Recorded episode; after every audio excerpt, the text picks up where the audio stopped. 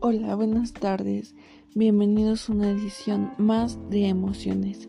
Hoy se encuentran con Luisa Fernanda Ávila Cruz.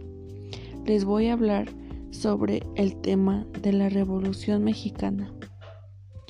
¿Qué es la Revolución Mexicana?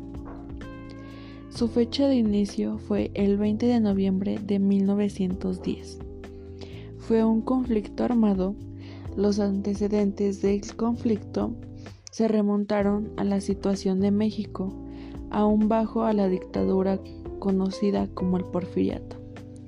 Porfirio Díaz ejerció el poder en el que el país, de una manera dictatorial, durante 35 años, que fue México el que experimentó un notable crecimiento económico y tuvo estabilidad política, pero estos logros se realizaron con altos costos sociales que pagaron los extractos menos favorecidos de la oposición política del régimen.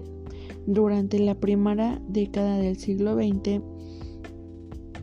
establecieron varias crisis en diversas esferas de la vida nacional que reflejaban el creciente descontento de algunos sectores del porfiriato y su fecha finalizada fue en 1924.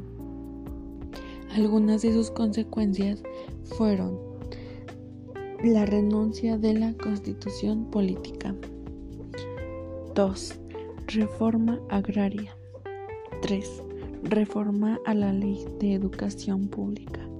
3. Situación laboral de los trabajadores. 5. Creación del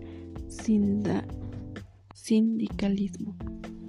Bueno compañeros, este es el tema del día de hoy. Espero y les haya gustado mucho. Gracias por su atención. Nos encontraremos en la siguiente edición de Emociones. Gracias.